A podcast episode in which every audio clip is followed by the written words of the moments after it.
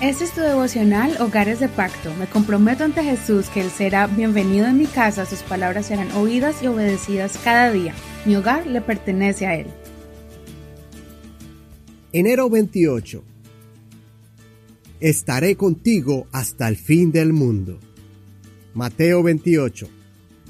Pero los once discípulos se fueron a Galilea, al monte donde Jesús les había mandado. Cuando lo vieron, lo adoraron, pero algunos dudaron.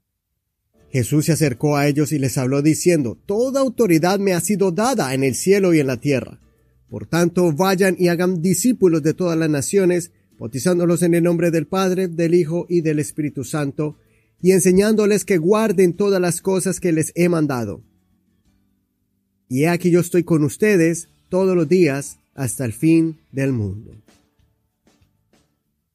Después de haber resucitado, el Señor Jesucristo de manera triunfante, conquistando la muerte, el pecado, y dándole la autoridad a su iglesia para vencer contra los ataques de Satanás, se reunió con ellos para darles las instrucciones y enviarlos como pioneros del mensaje que transformaría las vidas de la humanidad.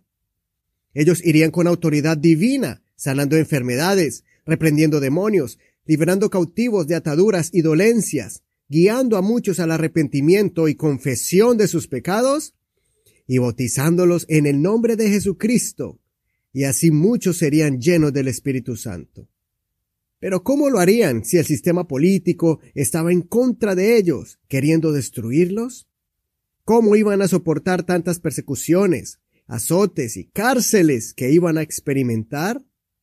Él les dio seguridad diciéndoles que estaría con ellos todos los días. Ya no iba a llegar de visita, de vez en cuando. No, todos los días estaría con ellos, allí, cuando fueron azotados, encarcelados, ultrajados. Pero ¿cómo Jesucristo iba a estar con ellos?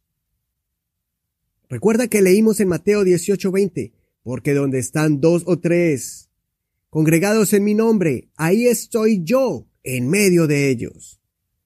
Por eso es importante aprovechar cuando podamos reunirnos en el nombre de Jesús, en la congregación o en tu hogar, reunirte con tu familia y empezar a hablar con Dios, llamándole para que se manifieste su presencia y podamos sentirle.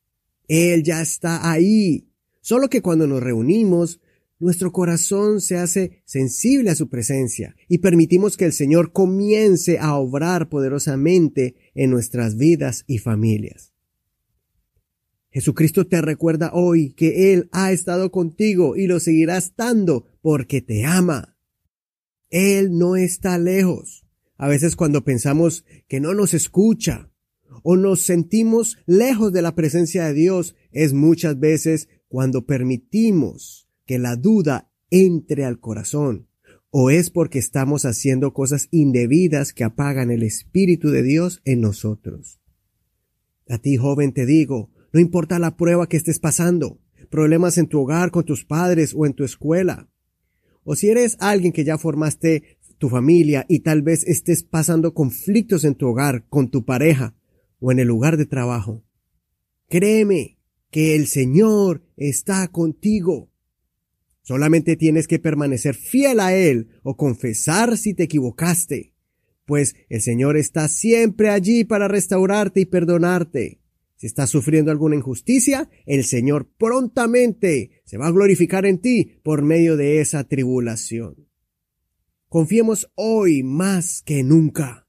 Así como estuvo con nosotros el año pasado, uno de los más difíciles a nivel mundial. Y mira, Aquí estás escuchando y gozándote con esta palabra. Eso significa que Él ha estado contigo hasta hoy y lo estará hasta el fin del mundo. No olvides leer todo el capítulo.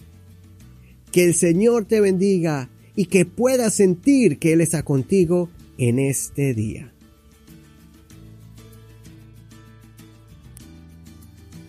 Este es el último capítulo de Mateo. Te felicito y gracias por acompañarnos en este devocional diario. Si te perdiste algún día, puedes escuchar cualquiera de estos días con su capítulo respectivo en el podcast.